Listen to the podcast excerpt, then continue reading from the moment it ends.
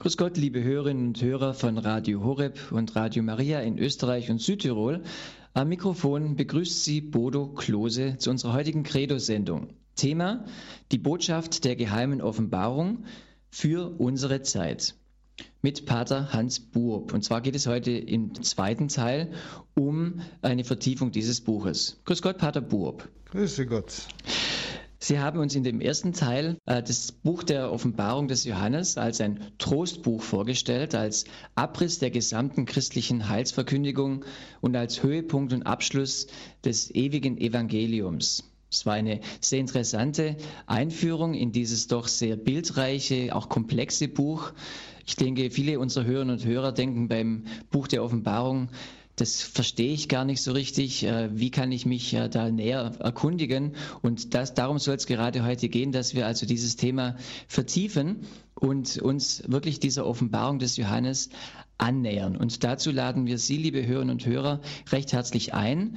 Nehmen Sie Ihre Heilige Schrift gerne zur Hand und lesen Sie mit und hören Sie mit, ähm, wenn wir einfach in dieses Buch näher einsteigen, in diesen zweiten heutigen Teil. Und zur Einstimmung spielen wir ein paar Takte Musik ein und dann wird Pater Burb zu Ihnen sprechen.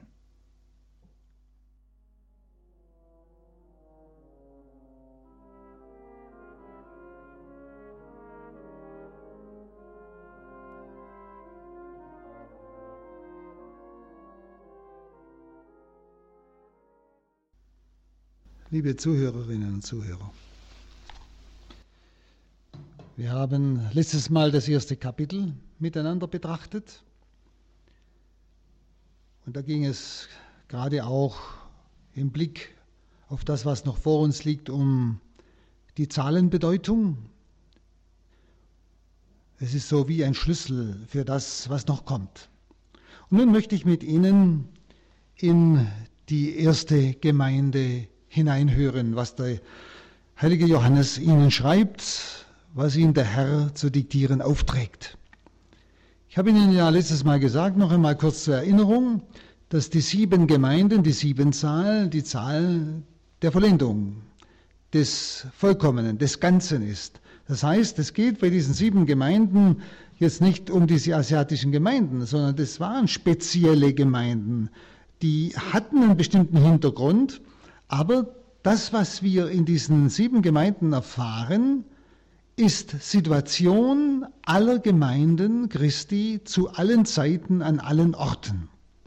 Darum ist es wichtig und ich lade Sie sehr herzlich ein, in einer aller Ehrlichkeit hineinzuhören und vor allem zu fragen, was erfahre ich, zum Beispiel jetzt in Ephesus, was auch in meiner Gemeinde konkret ist was vielleicht auch in meiner Gemeinde positiv ist oder eben angeklagt wird vom Herrn. Und das können Sie jetzt hören und sollten Sie hören auf die Pfarrgemeinde, auf die ganze Ortskirche oder auf Ihre Gebetsgruppe oder was Sie für eine geistige Gruppe haben oder Ihre religiöse Gemeinschaft oder Ihre Familie, aber vor allem sollten Sie es hören auf sich selbst. Herr, was lobst du an mir und was gefällt dir an mir nicht. Und versuchen Sie das in jeder der sieben Gemeinden zu hören. Denn nur wenn Sie bei sich etwas entdecken, wird sich etwas ändern. Wenn Sie es nur bei anderen entdecken, ändert sich nichts. Das wissen Sie. Schlagen Sie jetzt auf das zweite Kapitel, der erste Vers. An den Engel der Gemeinde in Ephesus schreibe, so spricht er, der die sieben Sterne in seiner Rechten hält und mitten unter den sieben goldenen Leuchtern einhergeht. Allen diesen sieben Briefen ist gemeinsam, dass der verklärte Herr in seiner Kirche unsichtbar gegenwärtig ist. Wie es hier heißt, der mitten unter den sieben goldenen Leuchtern einhergeht. Unsichtbar gegenwärtig. In unserer Gemeinde, in unserer Familie, in dieser geistigen Gemeinschaft, in der ich vielleicht lebe. Das ist allen Briefen gemeinsam. Der Herr, der unter uns gegenwärtig ist, er ermahnt uns, er gemahnt diese Leute, diese Gemeinde, er richtet sie er steht ihnen in Schwierigkeiten bei und er belohnt sie mit ewiger Treue. Das gilt für alle Gemeinden. Der erste Brief geht also an die Kirche in Ephesus. Nun, der Gründer dieser Gemeinde, dieser Kirche in Ephesus war der heilige Paulus, wie wir es in der Apostelgeschichte 19 lesen. 19.1 Während Apollos sich in Korinth aufhielt, durchwanderte Paulus das Hochland und kam nach Ephesus. Und Ephesus war so seit 133 vor Christus das Zentrum der römischen Provinz Asien. Bekannt durch die Artemis-Tempel. Und es war eigentlich so für die damalige Welt das Zentrum der Zauberbücher. Die war, diese Zauberbücher von Ephesus waren in der ganzen damaligen Welt bekannt. Das ist der Hintergrund dieser Gemeinde. Da hat Paulus diese christliche Gemeinde gegründet. Timotheus, der Schüler des heiligen Paulus, hatte später im Auftrag dieses Apostels diese Gemeinde auch betreut. Das sind 1 Timotheus 1.3. Bei meiner Abreise nach Mazedonien habe ich dich gebeten, schreibt Paulus, in Ephesus zu bleiben, damit du bestimmten Leuten verbietest, falsche Lehren zu verbreiten. Also Paulus wie Timotheus waren Leiter dieser Gemeinde, Paulus der Gründer.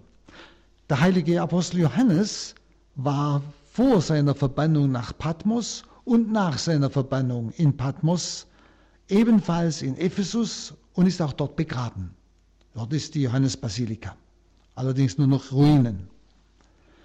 Der Herr stellt sich nun der Kirche in Ephesus dar als der, in dessen Hand sie gehalten und geborgen ist. Es ist der, der die sieben Sterne in seiner Rechten hält. Die sieben Sterne, das wissen Sie, das sind die sieben Vorsteher der Gemeinde. Er hält sie in seiner Rechten.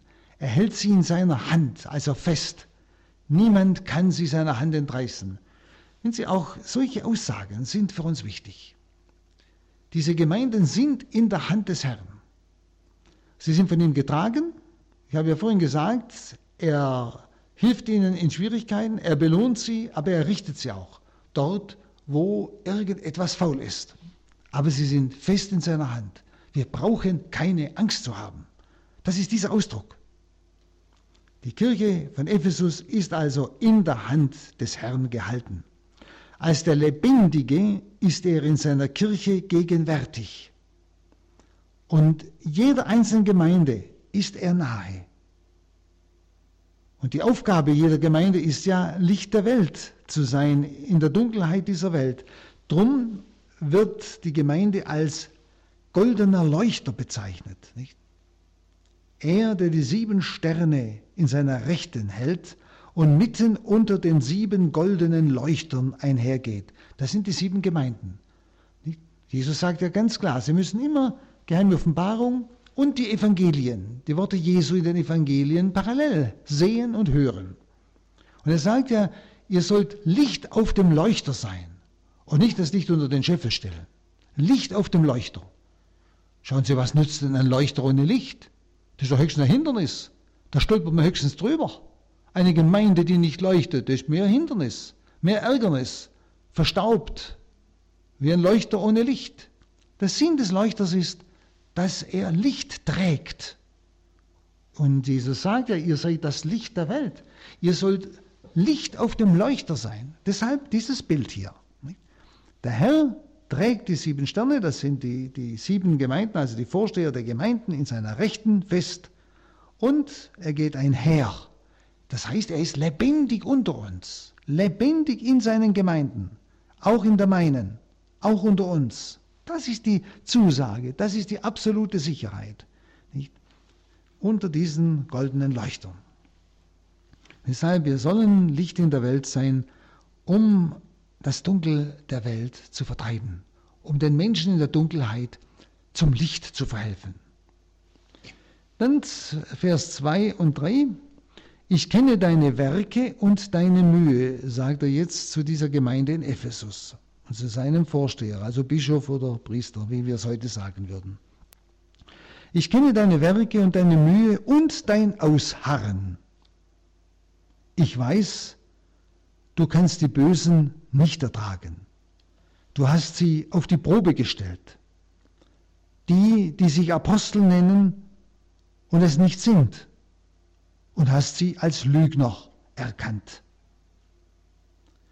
Du hast ausgeharrt und um meines Namens willen Schweres ertragen und bist nicht müde geworden. Ein wunderbares Wort, das der Herr dieser Gemeinde sagt. Und wie gesagt, es ist an diese Gemeinde, die aber zu verstehen ist als eine Gemeinde zu aller Zeit an allen Orten, also auch in meine Gemeinde. Wir müssen nur hinhören, stimmt das auf unsere Gemeinde? Stimmt das auf mich ganz persönlich? Der Herr kennt also ihre Werke. Ist doch wunderbar. Er kennt meine Werke. Nichts bleibt ihm verborgen. Und er kennt deine Mühe. Und das wird zuerst einmal dem Leiter dieser Kirche zugute gehalten, aber auch angelastet auch angelastet. Die Kirche von Ephesus hat also Wachsamkeit bewiesen. Sie hat Unbeirrbarkeit bewiesen. Wenn Sie bedenken, dass die Zauberbücher dieser Stadt in der ganzen Welt bekannt waren. Nicht? Oder diese ganze Artemis von Ephesus ja überall bekannt war, diese Göttin. Da hat es schon etwas gekostet, den Glauben in einer solchen Stadt aufrechtzuerhalten. Und deshalb wird diese Gemeinde und ihr Leiter be, be, äh, be, ge, gelobt, nicht? Für ihre Wachsamkeit. Sie, sie waren wachsam gegenüber diesen falschen Lehren, diesen ganzen äh, Götterdienereien. Und sie haben Unbeirrbarkeit bewiesen. Unbeirrbarkeit. Sie haben sich nicht irreführen lassen. Gerade auch in der Stellungnahme gegen diese Wandermissionare, die Falschlehren verbreitet hatten. Nicht? Das heißt ja, du kannst die Bösen nicht ertragen. Du hast die auf die Probe gestellt, die sich Apostel nennen und es nicht sind, und hast sie als Lügner erkannt. Also es waren damals immer wieder solche Wanderprediger unterwegs. Es war also Wanderprediger im Sinne des Christlichen. Denken Sie zum Beispiel Apollos, der kam ja auch nach Ephesus. Und er hat auch gepredigt, aber er hat noch nicht alles gewusst.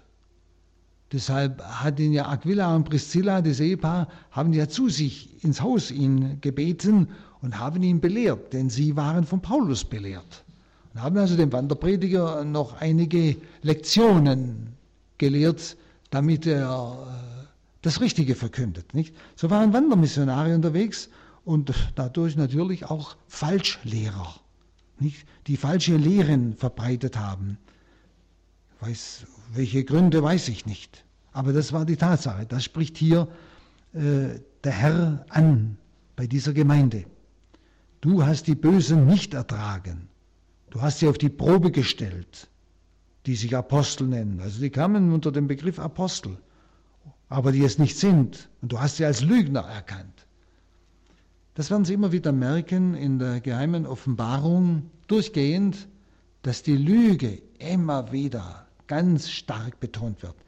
Die Lüge ist ein ganz gewaltiges Einfallstor, denn der Geist der Lüge steht total entgegen dem Geist der Wahrheit. Und deshalb ist die Lüge immer genannt neben allen Untaten, die gleichsam nach unten ziehen. Auch hier, du hast sie als Lügner erkannt. Also die Gemeinde wird gelobt, dass sie hier auch wirklich unterscheiden konnte. Der Herr bestätigt dieser Gemeinde gerade diese Unterscheidung der Geister. Und wenn Sie diese Gedanken einmal auf unsere Zeit anwenden, denn das ist ja wichtig, was will der Herr uns damit sagen? Gibt es sowas bei uns auch? Gibt's, vielleicht gibt es nicht gerade Wandermissionare, aber ich glaube, das gibt es auch nach meiner Erfahrung. Äh, aber es gibt solche, die unter uns sind. Es geht ja um Leute, die in der christlichen Gemeinde sind hier, nicht? was der Herr hier anprangert. Nicht? Und die falsche Lehren den Leuten vermitteln. Ich habe erst heute wieder eine Bemerkung gehört, hat mir jemand erzählt, sie hatten in der Pfarrei von einem Auswärtigen, scheinbar äh, einem, der es wissen müsste, einen Vortrag, gerade im Bereich des Jahres der Bibel. Und da wurde dann auch nach der geheimen Offenbarung gefragt. Dann hätte dieser gescheite Mann geantwortet, das brauchen Sie nicht ernst nehmen, die geheime Offenbarung, das ist äh, reine Fantasie. Sie, und das im Jahr der Bibel als Erklärung. Das sind Falschlehren. Und wir dürfen da äh, keine Kompromisse eingehen. Das Wort Gottes ist Wort Gottes. Und wir müssen festhalten am Worte Gottes. Dann wird es uns verändern. Dann hat es uns etwas zu sagen. Und gerade die geheime Offenbarung, die hat uns einiges zu sagen. Sicher ist sie nicht ganz leicht zu verstehen. Also, es ist die Situation von Ephesus auch heute. Auch unter uns treten Falschlehrer auf. Und der Gemeinde von Ephesus bestätigt der Herr, dass sie eine Unterscheidung der Geister haben. Sie haben diesen Lügner und diese Lügner aufgedeckt. Und wie sieht das bei uns aus? Wenn Sie, nicht jeder hat das Charisma der Unterscheidung der Geister. Aber man kann einiges, was Unterscheidung der Geister angeht, auch lernen. Der heilige Ignatius hat verschiedene Regeln aufgestellt.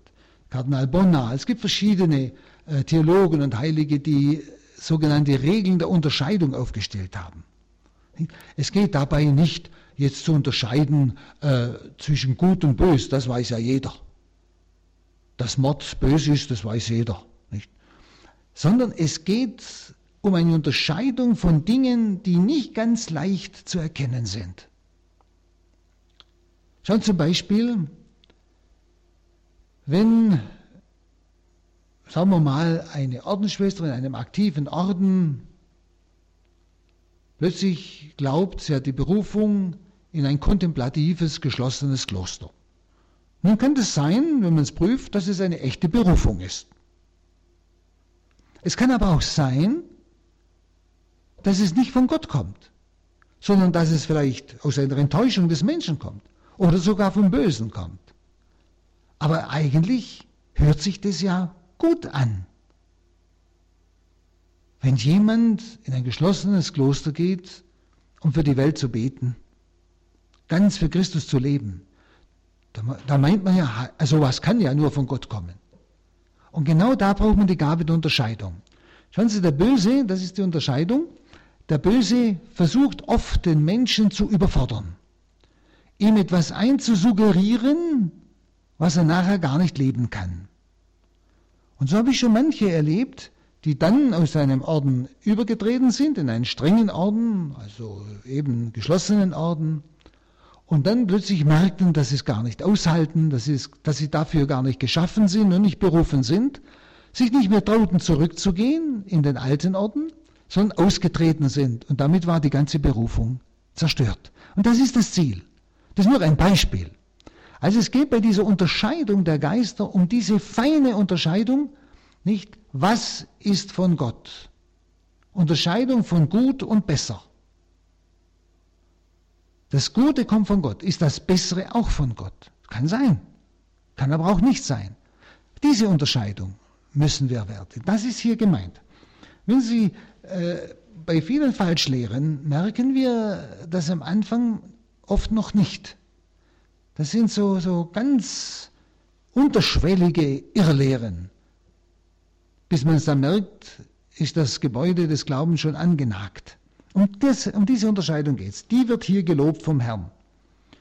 Dass sie das Böse nicht ertragen haben, dass sie diese Apostel auf, diese falsche Apostel auf die Probe gestellt haben und sie als Lügner offenbart haben. Also der Herr bestätigt dieser Gemeinde die Unterscheidung der Geister. Und ich denke, das ist eine ganz wichtige Gabe heute, für mich persönlich, aber auch für eine Gemeinde. Die Unterscheidung der Geister. was und wer ist am Werk.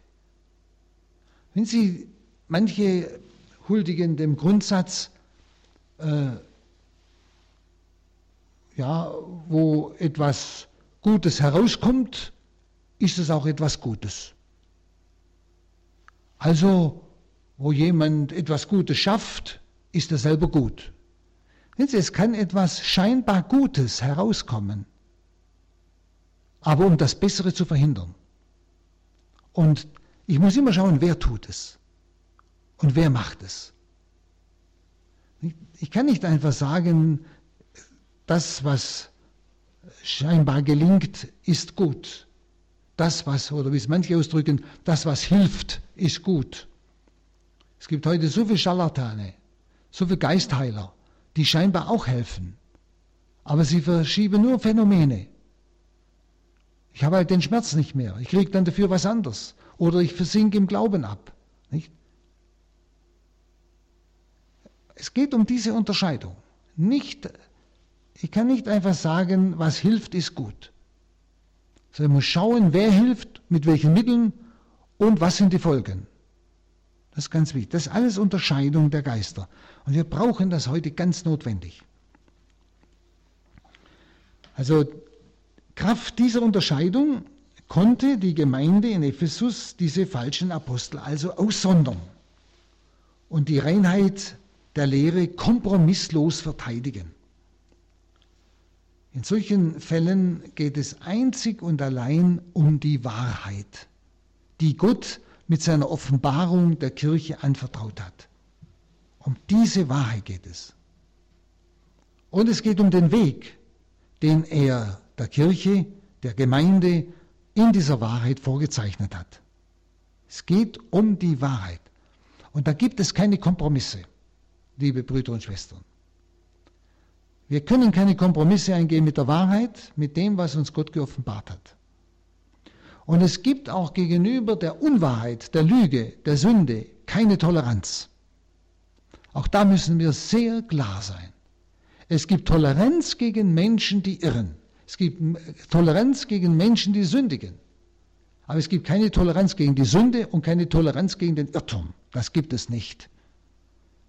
Der Herr verlangt von uns, dass wir einzig und allein die Wahrheit, die er uns offenbart hat, annehmen und dass wir uns von ihr auch den Weg vorzeigen lassen. Dann im Vers 4 und 5, ich werfe dir aber vor, dass du deine erste Liebe verlassen hast. Bedenke, aus welcher Höhe du gefallen bist. Kehr zurück zu, deiner, zu deinen ersten Werken. Wenn du nicht umkehrst, dann werde ich kommen und deinen Leuchter von deiner Stelle wegrücken. Also, jetzt kommt ein Tadel. Bis jetzt hat der Herr die Gemeinde gelobt. Dinge, die wir bedenken müssen. Auf unsere Gemeindesituation hin, auf mich selber hin. Aber jetzt der Tadel. Ich werfe dir vor, dass du deine erste Liebe verlassen hast. Den Tadel kann der Herr dieser Gemeinde trotz dem Lob von vorher nicht ersparen. Es scheint sich Selbstgefälligkeit einzuschleichen in dieser Gemeinde. Es scheint sich Geltungsdrang einzuschleichen. Denn er sagt ja klar, ich werfe dir vor, dass du deine erste Liebe verlassen hast. Und die Liebe sollte und muss das Prinzip des Handelns sein muss die Motivation meines Handelns sein. Und der Herr sagt, pass auf, du tust zwar nach außen Gutes, du hast die Wahrheit behalten, du hast den Irrtum aufgedeckt, das ist großartig, aber schau mal auf dein Herz. Kam das alles aus deiner Liebe zum Herrn und zum Nächsten? Oder war nicht viel Motivation Geltungsdrang, Selbstgefälligkeit? Und liebe Zuhörerinnen und Zuhörer, jetzt müssen wir tief in unser Herz hineinhören. Wenn Sie, wir können nach außen hin, in der Kirche, in der Gemeinde, in unserem christlichen Leben, manches Gutes tun. Aber nicht aus reiner Liebe, sondern aus Berechnung. Vielleicht aus Selbstgefälligkeit. Nicht? Ich tue etwas in der Gemeinde, ich ja, halte fest an der Wahrheit und verteidige sie, aber vielleicht nicht einfach aus der Liebe zur Wahrheit, aus der Liebe zu Jesus, sondern vielleicht aus irgendeiner, aus einem Geltungsdrang. Dadurch, dass ich verteidige, nicht verschaffe ich mir Geltung, die Leute anerkennen mich als der Verteidiger der Wahrheit. Ich sag's mal so. Wenn Sie, Sie hoffe, Sie spüren, was der Herr der Gemeinde sagen will. Schau auf dein Herz.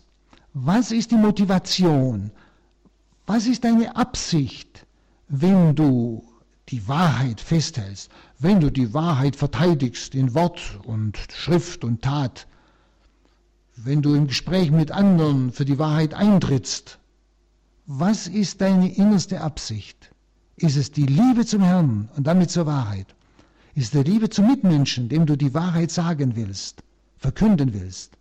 Oder ist es, sind andere egoistische Motive schon eingeschlichen in mein Herz? Benutze ich die Wahrheit, das Religiöse, mein geistliches Leben und so weiter, um eigentlich Anerkennung zu suchen? Und sie können auch für meine Frömmigkeit Anerkennung suchen. Dass die anderen sagen, oh, das ist ein frommer Mensch, nicht? Und ich merke es manchmal gar nicht so schnell. Prüfen Sie mal Ihr Herz. Ich kann etwas tun in der Gemeinde. Und ich tue es gar nicht einmal so aus der Liebe zum Herrn und zu den Menschen, sondern vielleicht um anerkannt zu werden. Also Selbstgefälligkeit, Geltungsdrang. So etwas muss sich in den Herzen der Epheser eingeschlichen haben. Und wie ist es bei uns? Das ist wichtig. Denn die Gemeinde steht für unsere Gemeinde.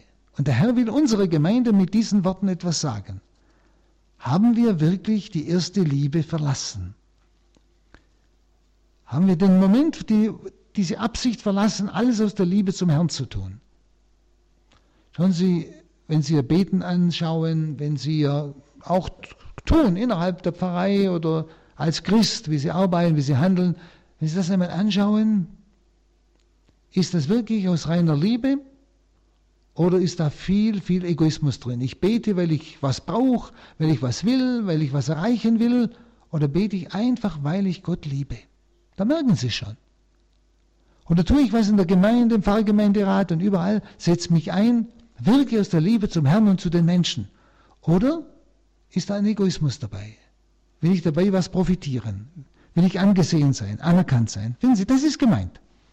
Das ist, dann habe ich die erste Liebe verlassen und bin zur Eigenliebe übergegangen und nicht mehr zur Gottesliebe und zur Nächstenliebe. Das ist gemeint. Hören Sie genau ins Herz. Wenn Sie ohne Selbsterkenntnis kommen wir nicht weiter auf dem Weg der Heiligkeit. Und darauf legt der Herr den Daumen hier. Also es scheinen sich Selbstgefälligkeit und Geltungsdrang eingeschlichen zu haben. Ich werfe dir vor, dass du deine erste Liebe verlassen hast. Und das ist Verrat eben an der Liebe, wie Gott sie fordert, wie sie ihm zu Beginn auch von der Kirche in Ephesus entgegengebracht worden ist, wie sie sicher der heilige Paulus ihnen, ich möchte was sagen, beigebracht hat, als er sie äh, einführte ins Christentum und sie belehrte. Also ihr jetziger Zustand der Zustand dieser Gemeinde in Ephesus zeigt gegenüber früher einen tiefen Abfall. Denn das wird ganz massiv ausgedrückt. Bedenke, aus welcher Höhe du gefallen bist. Also es geht um einen tiefen Abfall. Merken Sie es, die Leute, die haben es gar nicht gemerkt, diesen tiefen Abfall, so wenig wie wir. Und trotzdem wenn wir nicht aus der Liebe handeln, sondern aus Selbstgefälligkeit und solchen Motiven, ist das ein ganz tiefer Abfall. Das stimmt. Das ist nicht übertrieben. Denn die Liebe ist das Hauptgebot. Und ohne die Liebe ist alles Blech, sagt Paulus. Sinnlos. Ohne Frucht. Auch wenn es nach außen hin noch so ideal alles klingt und, und aussieht, was wir sagen und tun. Müssen wir uns ganz tief zu Herzen nehmen. Also, diese Kirche von Ephesus wird gerufen zum Umdenken des Geistes. Kehr zurück zu deinen ersten Werken. Umkehr des Geistes und zur Umkehr des Herzens. Das ist eigentlich diese zweite Umkehr in der Tradition. Das ist das, was Jesus mit Umkehr meint, wenn er zur Umkehr ruft. Die Umkehr des Herzens, des Innersten, des ganzen Menschen. Also kehr zurück zu deinen ersten Werken, eben die aus reiner Liebe geschehen sind. Eben damit das Werk der Gemeinde wieder Ausdruck ihrer Gottesliebe ist. Das ist gemeint. Kehr zurück zu deinen ersten Werken damit das Werk der Gemeinde wieder Ausdruck ihrer Gottesliebe ist. Also, dass Gesinnung und Tat wieder zusammenpassen. Wenn ich etwas tue für Gott, dass es auch übereinstimmt mit der Gesinnung. Ich tue es aus Liebe zu Gott, ich tue es nicht nur äußerlich. Wenn ich etwas tue für die Menschen, ich tue es tatsächlich aus der Liebe zu den Menschen und nicht, weil ich etwas dabei erreichen will. Beides muss übereinstimmen, Gesinnung und Tat. Kehrt zurück zu den ersten Werken. Andernfalls droht der Herr mit dem Kommen des Gerichts. Er sagt, wenn du nicht umkehrst, werde ich kommen und deinen Leuchter von der Stelle rücken. Der Leuchter, das ist die Gemeinde. Das ist das Licht. Ich würde fast sagen, er kommt und bläst das Licht aus. Aber das ist ja schon aus, wenn wir nicht aus der Liebe handeln. Es leuchtet die Gemeinde nicht mehr. Er wird den Leuchter von der Stelle rücken. Das besteht darin, dass er die Gemeinde seiner Gegenwart beraubt und damit seiner Gnade beraubt. Was heißt das? Wenn Sie, es ist ungefähr dasselbe, wie Sie immer wieder auch in der Schrift lesen, dass der Herr, wenn Israel gesündigt hat, sie bestraft. Also das Bestrafen besteht in diesem Gott, der die Liebe ist, darin, dass er sie ihren Sünden überlässt. Er versucht sie nicht weiterzutragen, sondern er lässt sie einfach in ihren Sünden stehen, damit sie die Folgen ihrer Sünde plötzlich an Leib und Seele spüren, erkennen und umkehren. Der Sinn, dass er sie seiner Gegenwart beraubt, also seiner Gnade beraubt, dass er sie ihrem falschen Tun überlässt, der Sinn ist, dass sie sich bekehren, dass sie das einsehen, dass sie das erleben, was das bringt, was sie getan haben, was die Sünden eigentlich bewirken, um dann wirklich umzukehren. Das ist das Ziel. Auch hier. Nicht? Er wird sie seiner Gegenwart berauben und auch seiner Gnade, damit sie zur Einsicht kommen. Sehen Sie, das ja genauso wie bei Menschen. Wenn Eltern die Fehler eines Kindes dauernd selber ausbügeln und nie mal das Kind spüren lassen, was die Folgen seiner Untaten sind, wird es nie zur Einsicht kommen. Und auf einmal am Schluss merkt es nicht, was eigentlich los ist. Und dann ist es zu spät.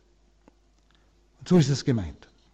Also der Herr überlässt die Gemeinde sich selbst und dann wird sie eben keinen Bestand mehr haben. Was der Herr anklagt, ist, die Motive der Gemeinde stimmen nicht mehr. Dann der Vers 6. Doch für dich spricht, also er kommt nochmal zurück auf sein erstes Lob, doch für dich spricht, du verabscheust das Treiben der Nikolaiten, das auch ich verabscheue. Also hier wird das Lob noch einmal wiederholt vom Anfang für die feste Haltung den Irrlehrern gegenüber. Wenn Sie, es ist ja so, es ist eine Gemeinde. Ein Teil der Gemeinde lobt der Herr. Bei manchen klagt er an, ihr habt die Motive verlassen. Das heißt ja nicht, dass es alle sind. Ist ja in jeder Gemeinde so. Nicht? Und jetzt hier wieder das Lob, also hier nochmal wiederholt, für die feste Haltung den Irrlehrern gegenüber. Und diese Irrlehrer scheinen eine Gruppe zu sein um einen Mann namens Nikolaus. Nikolaiten werden sie genannt. Und es heißt, der Herr hasst deren Treiben und deren sittliche Ungebundenheit, die sie höchstwahrscheinlich mit verkehrten Ansichten begründen, so wie es ja heute auch ist. Nicht? Also sie bringen da falsche Lehren, äh, die eigentlich unsittliches Leben rechtfertigen. Denken Sie nur dran, wie vielfach heute verschiedenes unsittliches Leben versucht wird, auch für die Kirche, ja, wie soll ich sagen, annehmbar zu machen. Wenn Sie, das geht nicht. Da gibt es keine Toleranz. Für Sünde gibt es keine Toleranz, nur für Menschen. Das habe ich Ihnen vorhin schon gesagt. Nicht? Also diese Nikolaiten hatten solche falsche Ansichten ver verbreitet, nicht? die also auch unsittliche oder sittliche Ungebundenheit oder unsittliches Treiben berechtigen, verteidigen, rechtfertigen. Das wird doch heute auch vielfach gemacht. Auch innerhalb unserer Kirche von einzelnen Menschen. Die sagen meinetwegen, Geschlechtsverkehr vor der Ehe ist normal und ähnliches mehr. Das gehört zur Natur. Da werden ja so viele Dinge gelehrt, deren Folgen unsittliches Verhalten sind. Und den Schaden haben die Leute später dann. Und so, so sind es ja viele Dinge. Sie merken, was hier geschrieben steht, ist zu jeder Zeit konkret. Es hat ja am Anfang geheißen, was wir letztes Mal betrachtet haben, was jetzt ist. Das kommt in diesem Buch. Was jetzt ist und was kommen wird. Also was jetzt ist, das sind lauter Dinge, die auch in Gemeinden heute, es muss es nicht in jeder Gemeinde sein, aber in Gemeinden heute zutrifft.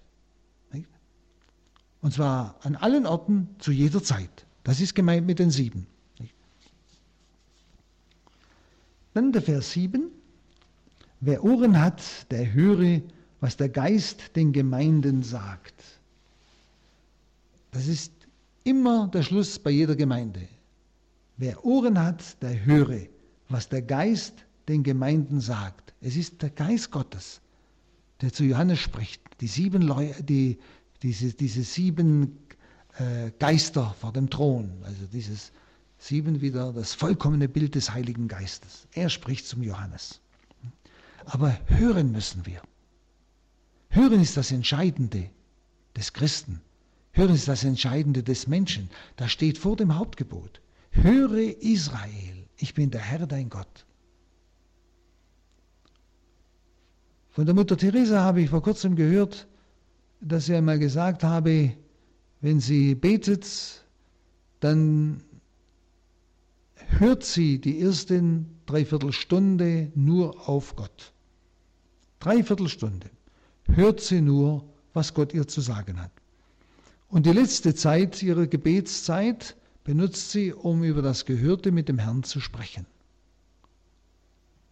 Höre Israel. Hier, wer Ohren hat, der höre. Es geht um ein tiefes inneres Hören, was der Geist den Gemeinden sagt. Es heißt immer den Gemeinden, bei jeder Gemeinde, weil es um alle Gemeinden zu allen Zeiten an allen Orten geht, nicht? Und dann heißt es, wer siegt, also wer durchhält, das, was der Herr hier angemahnt hat, wer zurückkehrt, wer siegt, dem werde ich zu essen geben vom Baum des Lebens, der im Paradies Gottes steht. Also wer auf den Geist Gottes hört, bekommt einen Siegesspruch, eine Verheißung, eine Sicherheit. Der Siegerlohn ist ewiges Leben. Baum des Lebens, der, den Sie erkennen vom Paradies. Und mit dem Bild ist eigentlich die Rückkehr ins Paradies und damit die Zulassung zum Baum des Lebens, der ja durch den Engel mit dem Feuerschwert nach der Vertreibung der ersten Menschen aus dem Paradies gleichsam der Zugang war versperrt. Der Siegerlohn ist nun die Rückkehr in dieses Paradies ist die Zulassung zum Baum des Lebens, zu den Früchten des ewigen Lebens. Es wird neu geschenkt. Denken Sie an Genesis 2, 9. Gott, der Herr, ließ aus dem Ackerboden allerlei Bäume wachsen, verlockend anzusehen und mit köstlichen Früchten. In der Mitte des Gartens aber der Baum des Lebens und den Baum der Erkenntnis von Gut und Böse. Und in der geheimen Offenbarung 22.2 heißt es, wo das neue Jerusalem geschildert wird, zwischen der der Straße der Stadt und dem Strom hüben und drüben stehen Bäume des Lebens. Zwölfmal tragen sie Früchte, also dauernd praktisch. Jeden Monat einmal. Und die Blätter der Bäume dienen zur Heilung der Völker. Also das Baum des Lebens ist die Fülle des Lebens. Das ist die Verheißung für den, der hört und damit der siegt. Er hat wieder den Zugang zum ewigen Leben. Zwar als Verheißung. Das wäre ein Blick jetzt in den Brief, den Johannes vom Heiligen Geist erleuchtet der Gemeinde von Ephesus geschrieben hat. Und damit auch uns. Und ich denke, Sie haben vielleicht das eine und andere festgestellt. Und es wäre gut, wenn Sie so einen Stichpunkt notieren. Das, was für Sie wichtig ist, worauf Sie achten müssen. Und nun schauen wir noch auf die, in den Brief an die Gemeinde von Smyrna. Das ist die, der Vers 8. An den Engel der Gemeinde in Smyrna schreibe, so spricht er, der Erste und der Letzte, der tot war und wieder lebendig wurde. Am Beginn jedes Briefes an jede einzelne Gemeinde stellt sich Christus in einer anderen Weise mit anderen Titeln vor. Aber schauen wir mal zuerst einmal, was war das für eine Stadt, damit wir den Text besser verstehen. Smyrna ist die alte Hauptstadt Lydiens, also ein sehr günstiger Hafen. Es war ein Handelszentrum mit einer starken Judenkolonie. Und diese Stadt ist vor allem bekannt durch den Bischof Polycarp. Und Polycarp war ja ein Schüler des heiligen Apostels Johannes. In dieser Stadt wurde Kaiser Tiberius, also von Rom, als Gott verehrt. Und es bestand ein Bündnis mit Rom. Und weil dieses Bündnis nie gebrochen wurde von der Stadt Smyrna, das ist heute Izmir, nicht, bekam Smyrna den Ehrentitel Smyrna die Getreue. So wurde Smyrna genannt, weil sie den Bund mit Rom, das Bündnis mit Rom nie gebrochen hat. Nicht? Und den Kaiser Tiberius als eben Gott verehrte. Und Christus stellt sich dieser Gemeinde mit diesem Titel vor. Er ist der ewige, er ist der, der Sieger über den leiblichen Tod, er ist auch der Herr über den römischen Kaiser. Er ist der Erste und der Letzte, der tot war und wieder lebendig wurde. Er steht über allem. Nicht? Er macht also den Leuten in Smyrna Mut, wenn sie wegen der Ablehnung des Kaiserkultes verfolgt werden, so wie Polycarp. Polycarp wurde ja in ihrer Mitte gemartert, also getötet, um Christi willen. Nicht? Und deshalb macht der Herr ihnen jetzt Mut dass sie nicht verzagen wegen dieses Martyriums aus Angst, eben, dass sie selber umgebracht werden. Nun im Vers 9. Ich kenne deine Bedrängnis und deine Armut, und doch bist du reich. Und ich weiß, dass du von solchen geschmäht wirst, die sich als Juden ausgeben.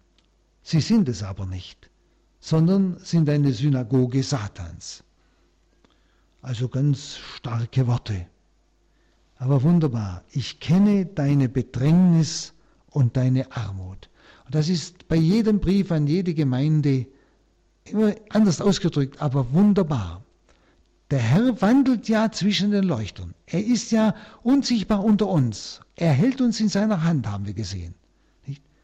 Und deshalb erkennt mich. Er kennt meine Bedrängnis, er kennt meine Armut, er kennt alles. Dieses, ein so wunderbares Wissen. Ich muss den Herrn nicht zuerst gleichsam informieren, wie es mir geht. Er kennt mich, er wandelt mit mir, er sieht mich. Meine Bedrängnis, meine Armut. Also in Ephesus hat der Herr das übersteigerte Selbstbewusstsein angeprangert vorher, was wir gesehen haben, nicht? In der Gemeinde von Ephesus.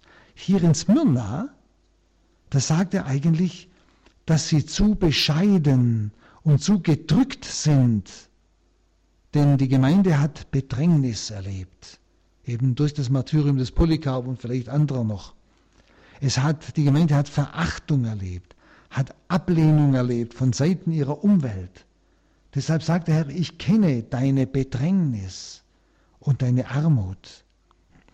Also hier äh, will der Herr sagen, du solltest, liebes Myrna, liebe Gemeinde, und jeder Einzelne nicht so bescheiden sein, nicht so gedrückt sein wegen der Bedrängnis, wegen der Verachtung, wegen der Ablehnung deiner Umwelt. Nicht? Denn er sagt ja, und doch bist du reich. Sie ist zwar wirtschaftlich arm, diese christliche Gemeinde. Die Stadt hat schon Reichtum. Sie ist ja Hafenstadt, sie hat ja alles Mögliche. Aber die Christen, weil sie abgelehnt sind, weiß eben aufgrund ihres Christentums, sind sie eigentlich wirtschaftlich arm. Und zwar mitten in dieser reichen Stadt. Aber der Herr sagt ihr, äußerlich ja, bist du arm, doch du bist reich. Aber sie entsprechen eben dem Ruf, den die Christen in der Öffentlichkeit haben. Nicht dem entsprechen sie. Und sie werden einfach, weil sie als Christen diesen Ruf haben, sind ja immer wieder verfolgt, nicht? kommen sie auch, möchte man fast sagen, wirtschaftlich auf nichts. Sie können nicht teilhaben an diesem Reichtum der Stadt. Sie werden hinausgedrängt. Also für die Verächtlichmachung und auch für die Verleumdung der Christen sorgen hier in Smyrna vor allem die Juden, die dort leben, die mit der Ablehnung Jesu als Messias in das Lager der Widersacher Gottes übergewechselt sind. Und das ist hier ganz hart formuliert, nämlich, dass sie aus der Gemeinde Jahwes, wie ja die Synagoge genannt wird, in, zum Beispiel schon im Numeri 16,3, sie rotteten sich gegen Mose und Aaron zusammen und sagten zu ihnen, ihr nehmt euch zu viel heraus, alle sind heilig, die ganze Gemeinde, und der Herr ist mitten unter ihnen. Warum erhebt ihr euch über die Gemeinde des Herrn? Also, sie waren überzeugt, Israel war überzeugt, sie waren die Gemeinde Jahwes. Nicht? Aber ähm, hier formuliert der Herr selber diese Gemeinde Jahwes als eine Synagoge Satans. Nicht? Wie es auch der Apostel Johannes in seinem Evangelium, Kapitel 8, Vers 44 sagt. Ihr habt den, sagt er zu den Juden, ihr habt den Teufel zum Vater. Und ihr wollt das tun, wonach es euren Vater verlangt. Er war ein Mörder von Anfang an. Und er steht nicht in der Wahrheit, denn es ist keine Wahrheit in ihm, denn er lügt. Sagt er das, was aus ihm selbst kommt, dann lügt er. Denn er ist ein Lügner und ist der Vater der Lüge. So Johannes in seinem Evangelium. Also in den Augen Gottes sind die Christen von Smyrna allein wirklich reich, denn sie besitzen den unverlierbaren Schatz, nämlich den Glauben, die Erlösung, die Gnade. Sie haben keinen Grund zur Niedergeschlagenheit. Und ihren Tod hat der Herr bereits verwandelt in die sichere Aussicht auf ewiges Leben. Drum deshalb, und ich weiß, sagt, er betont es ganz klar, und ich weiß, dass du von solchen geschmäht wirst, die sich als Juden ausgeben. Sie sind es aber nicht, sondern sind eine Synagoge Satans. Also der Herr weiß es, er betont das so wunderbar, ich weiß es.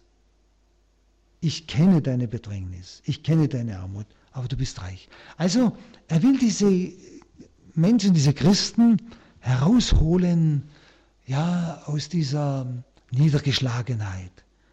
Sie waren irgendwo bedrückt. Und liebe Zuhörer, ist das nicht auch akut heute? Wie viele sagen mir, wenn sie ihr Christsein ein bisschen ernst nehmen, dass dann schon Schwierigkeiten auftreten, sogar in der eigenen christlichen Familie dass man schon nicht mehr versteht und es als bigottisch sieht, wenn jemand mal außerhalb des Sonntags auch einmal in die heilige Messe geht, weil er den Wert dieses Opfers Christi plötzlich erahnt und erkennt. Oder dass er Zeiten des Gebetes nimmt. Oder dass er Zeiten nimmt, um das Wort Gottes zu hören. Dann wird er von den eigenen Glaubenden oft schon nicht mehr verstanden. Und die Juden waren ja Glaubende. Sie haben ja das Alte Testament, sie erwarteten ja den Messias, aber sie haben Christus abgelehnt als Messias. Und verfolgen jetzt, oder das heißt äh, belästigen, wie es ja hier heißt, nicht? Ich weiß, dass du von solchen geschmäht wirst, die sich Juden als Juden ausgeben. Aber der Herr sagt, das sind sie nicht. Sie sind nicht Juden im Sinn des Alten Testamentes. Sie halten sich nicht an das Wort Gottes. Sonst hätten sie den Messias erkannt. Nicht? Das ist gemeint. Und ich denke, es ist für unsere Zeit und für unsere konkrete Situation auch sehr wichtig, dass wir nicht uns hängen lassen oder uns vorkommen wie die letzten der Mohikaner, wie ich immer sage. Sondern dass wir wissen, ihr seid reich. Sie sich dieses Wort. Ihr seid reich, auch wenn ihr bedrängt seid, auch wenn ihr von eigenen Mitchristen nicht verstanden werdet, weil ihr konsequenter lebt, abgesehen von unseren Fehlern, für die man uns ankreiden kann, das ist klar. Aber seid deshalb nicht bedrückt, ihr seid reich. Hört das Wort, ihr seid reich. Ihr habt den Schatz gefunden im Acker. Ihr habt Christus tiefer erkennen dürfen. Ihr habt den Sinn eures Lebens tiefer erkennen dürfen. Ihr habt den Wert der Eucharistie, der Sakramente, des Wortes Gottes und so weiter tiefer erkennen dürfen. Ihr seid reich. Das ist der wahre Reichtum. Denn das Ziel ist ewiges Leben. Ist der Baum des Lebens, wie es schon vorher bei der anderen Gemeinde geheißen hat. Nicht? Aber das gilt auch hier. Denn Christus ist der Erste und der Letzte. Er war tot und ist wieder lebendig geworden. So hat er sich vorgestellt, dieser Gemeinde. Also kein Grund zur Resignation. Kein Grund, bedrückt zu sein, liebe Zuhörerinnen und Zuhörer. Nicht? Sondern wir müssen auf die Verheißung schauen. Drum hat es am Anfang geheißen, die geheime Offenbarung wird uns aufzeigen, was ist, der Ist-Zustand. Und ich denke, den haben wir bei diesen beiden Gemeinden sehr wohl gemerkt. Auch der Ist-Zustand in unserer Gemeinde, in meinem eigenen Herzen. Ich denke schon. Und die geheime Offenbarung wird auch aufdecken, was sein wird. Und so werden wir immer wieder auf ihn hin ausgerichtet. Er, der kommt.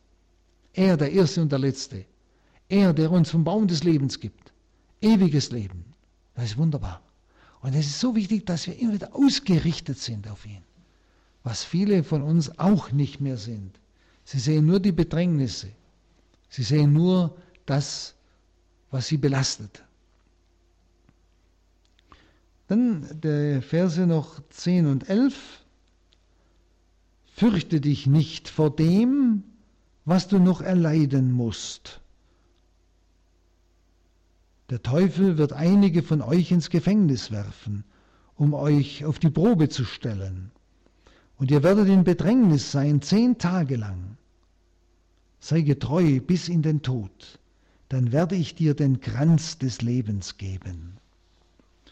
Wer Ohren hat, der höre, was der Geist den Gemeinden sagt. Wer siegt, dem kann der zweite Tod nichts anhaben. Also noch einmal eine ganz wichtige Aussage, ein wichtiger Hinweis. Der Teufel selber ist ein Handlanger dieser Verfolgung. Aber diese Verfolgung, sagt der Herr, mit der ihr noch rechnen müsst, die ihr noch erleiden müsst. Es kommt noch einiges auf euch. Das gilt auch für uns. Das ist ja nicht bloß für diese Gemeinde. Das gilt ja für alle Gemeinden zu allen Zeiten. Es kommt noch einiges auf euch an Verfolgung. Das gehört, wie wir es gestern schon sahen, zum Normalen der Kirche. Also ihr werdet noch einiges zu leiden haben. Aber es dauert diese Verfolgung nur zehn Tage. Was heißt das? Das ist ein symbolischer Ausdruck, eben wieder mit Zahlen. Das heißt eigentlich nur für kurze Zeit. Nur für kurze Zeit. Und überlegen Sie mal, gerade wenn Sie schon etwas älter sind, wenn Sie schon äh, die Hitlerzeit ein bisschen gestreift haben, der Stalin und ähnliche mehr, schauen Sie, wie viele Diktatoren waren in unserer Lebenszeit auf der Erde schon überall tätig. Und wo sind sie geblieben? Wo sind sie geblieben? Zehn Tage, das ist dieser Begriff. Ihr werdet noch einiges zu erdulden haben. Sie werden euch sogar ins Gefängnis werfen, auf die Probe stellen. Aber es dauert nur zehn Tage, eine kurze Zeit. Und deshalb sei getreu bis in den Tod. Hab das Ziel vor Augen. Und wenn sie dich umbringen, sei getreu bis in den Tod. Lass dich nicht abbringen und lass dich nicht niederdrücken.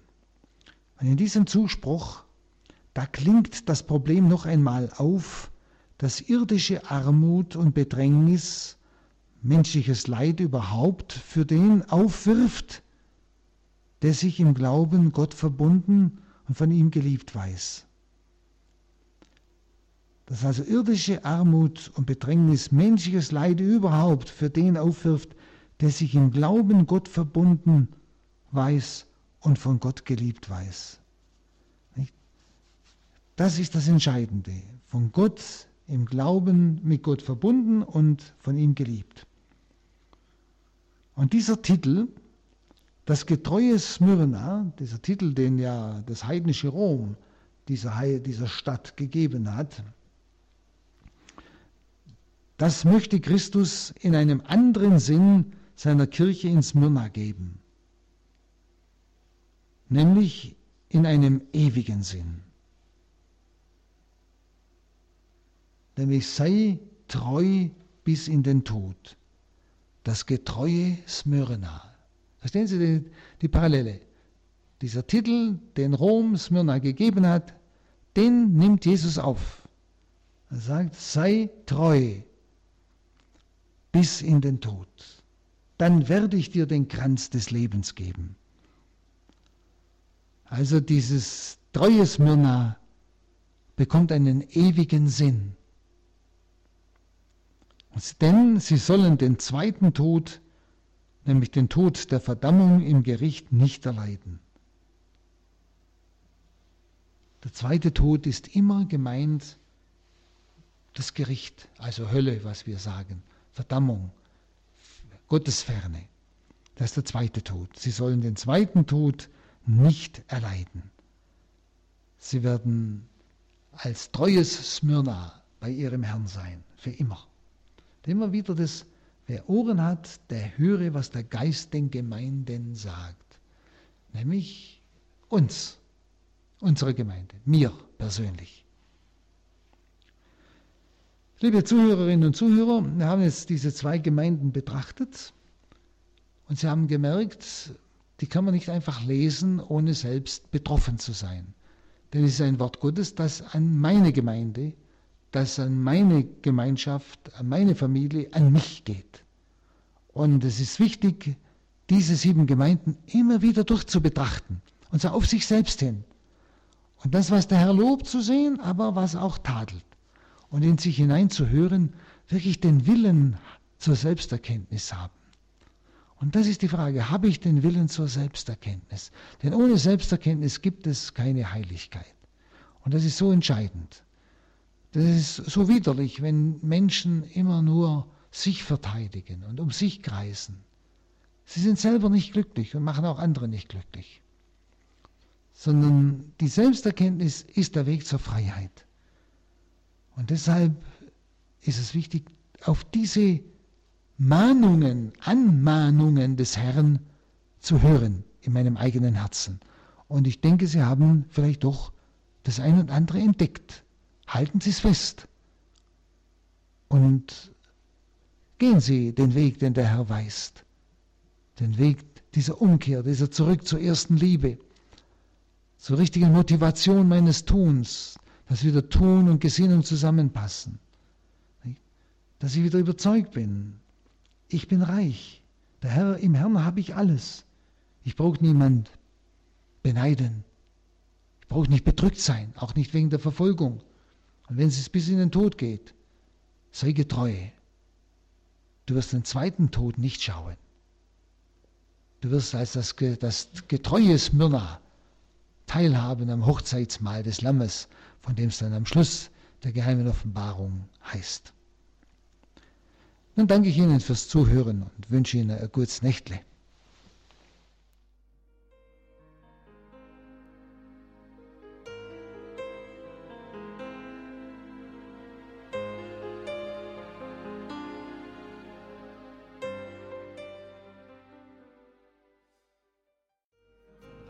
Horeb und Radio Maria in Südtirol und Österreich. Äh, Sie haben Pater Burb gehört zum Thema äh, der geheimen Offenbarung, die Botschaft der geheimen Offenbarung für unsere heutige Zeit, der zweite Teil. Ich denke, es ist äh, sehr interessant, sehr spannend, mit Pater Buob auch wirklich die Worte, die einzelnen Verse zu lesen und sie wirklich mitzuerleben und mal mit, wirklich mitzuspüren. Und das wünsche ich Ihnen auch für die kommenden Tage dass Sie diese Worte, die wir heute Abend gehört haben, mitbewegt haben, dass Ihnen diese Worte wieder einfallen und dass Sie auch Ihr Leben wirklich bereichern. Und gerade auch dieser Gedanke der ersten Liebe, dass, er, dass diese erste Liebe Ihr Leben und das Ihrer Familie und Ihrer Gemeinde und an wen Sie immer gedacht haben heute Abend bei dieser Sendung auch wirklich bereichert. Ich bedanke mich herzlich fürs Zuhören. Ich bedanke mich bei Pater Burb für die Sendung und äh, für das Gestalten der Sendung. Wir freuen uns schon auf den dritten Teil dieser Reihe und wir wünschen Ihnen allen einen schönen Abend und Gottes Segen. Am Mikrofon verabschiedet sich Bodo Klose.